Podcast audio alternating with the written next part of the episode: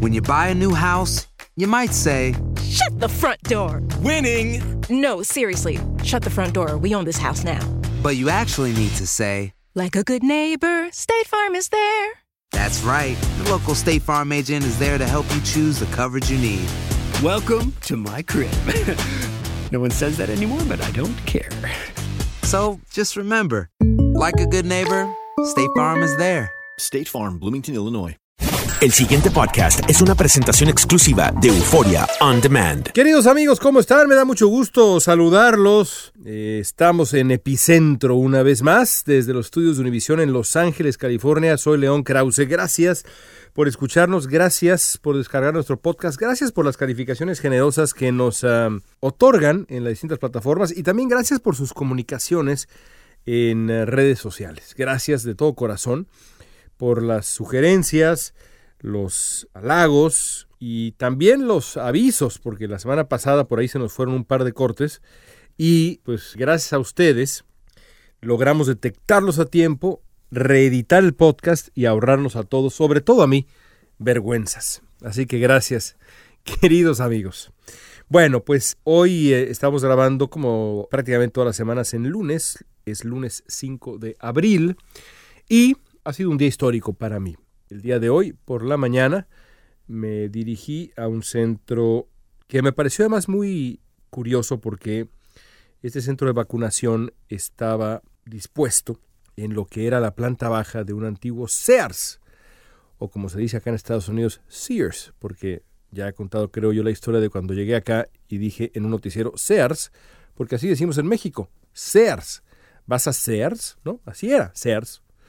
Y pues hubo por ahí algunas llamadas diciendo quién es este periodista que trajeron de no se sabe dónde, que en vez de decir Sears dice Sears. Fue tan grave el asunto que tuve que explicar en el noticiero que en México se dice Sears, no Sears. En cualquier caso, este centro de vacunación estaba en la planta baja de un Sears que ahora está, pues evidentemente, vacío. Y me pareció muy emblemático de esta nueva era. El Sears no cerró por la pandemia, pero sí digamos que la pandemia recrudeció una serie de tendencias o aceleró una serie de tendencias que tienen como conclusión el cierre de lugares como ese.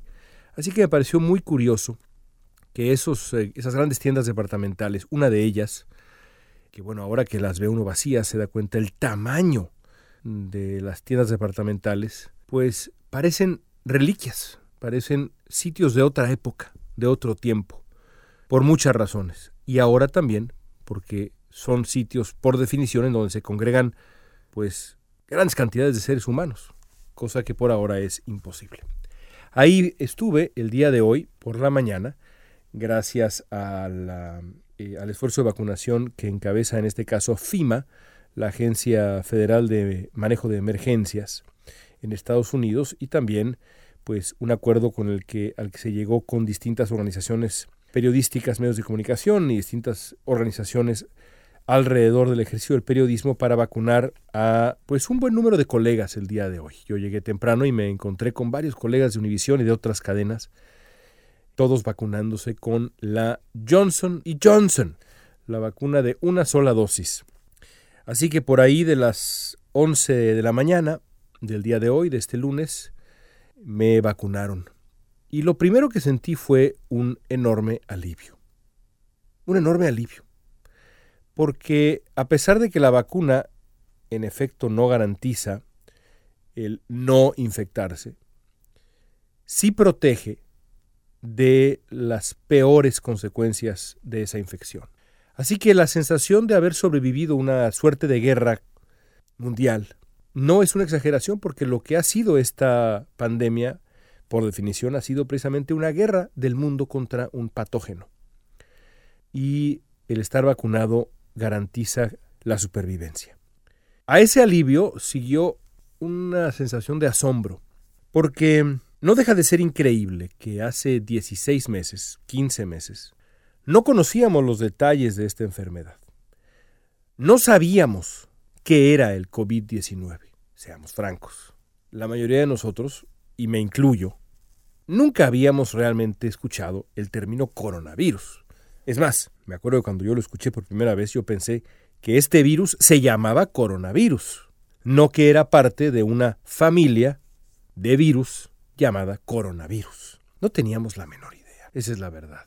Algunos de nosotros habíamos cubierto ocasionalmente en su momento la epidemia de SARS, en México la epidemia aquella de la H1N1, pero la realidad es que nuestros conocimientos sobre el tema eran muy reducidos. Nunca se nos hubiera ocurrido que viviríamos en una época en donde nos veríamos obligados a modificar nuestras conductas, en donde nos veríamos obligados a dejar de ver a nuestros seres queridos, a dejar de abrazarlos, a dejar de hacer las cosas que nos gustan, que no podríamos hacer las cosas elementales de pronto de esparcimiento, ir a un parque, ir a un estadio, ir al cine. Yo hace un año y varios meses que no voy al cine. No recuerdo la última vez que fui al cine. No recuerdo la última vez que fui a el eh, cine a comprar unas palomitas. Simplemente no lo recuerdo. Y entonces, la, la, sensación de estar hoy ahí en eh, esta enorme bodega, reflexionando sobre lo que ha sido, lo que nos ha hecho el coronavirus, este hecho de que hace pues un año y medio no teníamos la menor idea de que existía esta enfermedad, debo confesar que me conmovió, me conmovió. Sentí alivio, también un pequeño dolor en el brazo, pero hasta ahora, y han pasado algunas horas, no he sentido ningún efecto secundario, e inmediatamente después sentí una obligación, que no es algo, no es una revelación del día de hoy, pero sentí una obligación renovada de informar. Porque a lo largo de los uh, últimos meses, desde que la vacuna finalmente apareció en nuestras vidas, y de nuevo parece que fue hace años, pero fue hace muy poco tiempo, no tenemos, pues creo que vamos para seis meses, un poquito menos, con la noción de la existencia confirmada de vacunas eficaces y seguras. Desde hace meses, en los medios de comunicación hemos tenido que lidiar, como hemos tenido que lidiar también en nuestra vida social, es evidente, con muchas calumnias, muchas mentiras, mucha desinformación, mucha teoría de la conspiración sobre las vacunas. Diariamente en nuestro programa de radio, y si no diariamente con mucha frecuencia, acá en Los Ángeles, nos llegan llamadas de gente bien intencionada, por supuesto, en su enorme mayoría. Luego hay algunos que no son tan bien intencionados, por ejemplo, los, eh, antivacunas militantes, que son, que son casi activistas de ese movimiento, a mí no me parece que sea gente bien intencionada, porque en su mayoría es gente inteligente y nunca ha entendido qué los lleva a repetir como loros información que saben que es imprecisa o incorrecta o absolutamente falsa. No lo entiendo bien. Pero le doy el beneficio de la duda a la mayoría de la gente que nos ha llamado expresando dudas. Dudas que en muchos casos vienen de cosas que escuchan en otros sitios, sobre todo en redes sociales. En el caso de la Johnson Johnson, por ejemplo, esta idea de que contiene material fetal.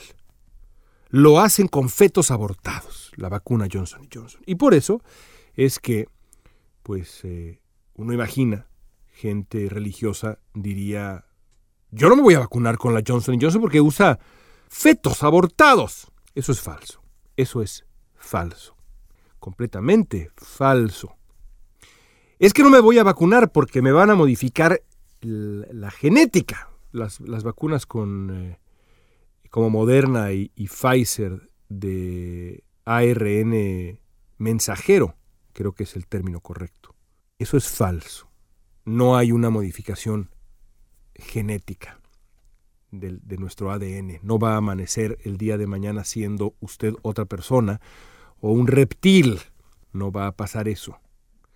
Hay mucha desinformación y eso en gran medida se debe a que hay mucha basura informativa, pero también a que aquellos que nos dedicamos idealmente, porque también a veces nos equivocamos, pero lo hacemos, por lo menos yo, de manera honesta. Cuando me equivoco, lo hago de manera honesta No sé si hemos sido lo precisos como que debimos ser en machacar por qué las vacunas son eficaces y seguras. Y hoy, después de vacunarme, concluí, por si hiciera falta, que nuestra labor tiene que ser y va a ser esa de aquí en adelante. Porque no es una exageración decir que nuestra supervivencia o nuestra viabilidad de nuestra mejor versión al menos depende de que esta campaña de vacunación, de que este proceso de inmunización masiva avance correctamente.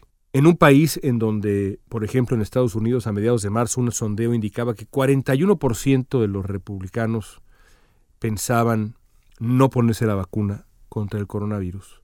La labor de los medios de comunicación será central para desmantelar las calumnias, las mentiras, las medias verdades, la desinformación y tratar de convencer a esos que no están convencidos de vacunarse. Porque si no, le estaremos regalando vida al patógeno, vida al virus, que cuenta, no conscientemente, evidentemente, pero, digámoslo así, cuenta con nuestra desidia, con nuestra indiferencia, con nuestra ignorancia.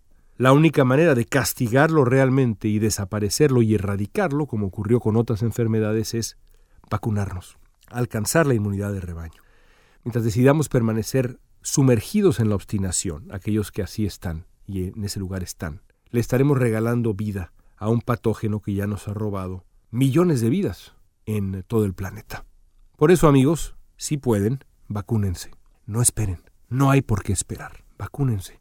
Ya verán el alivio que se siente haber sobrevivido a esta guerra, haber ganado esta larga batalla. Por ustedes, por sus padres y también por sus hijos.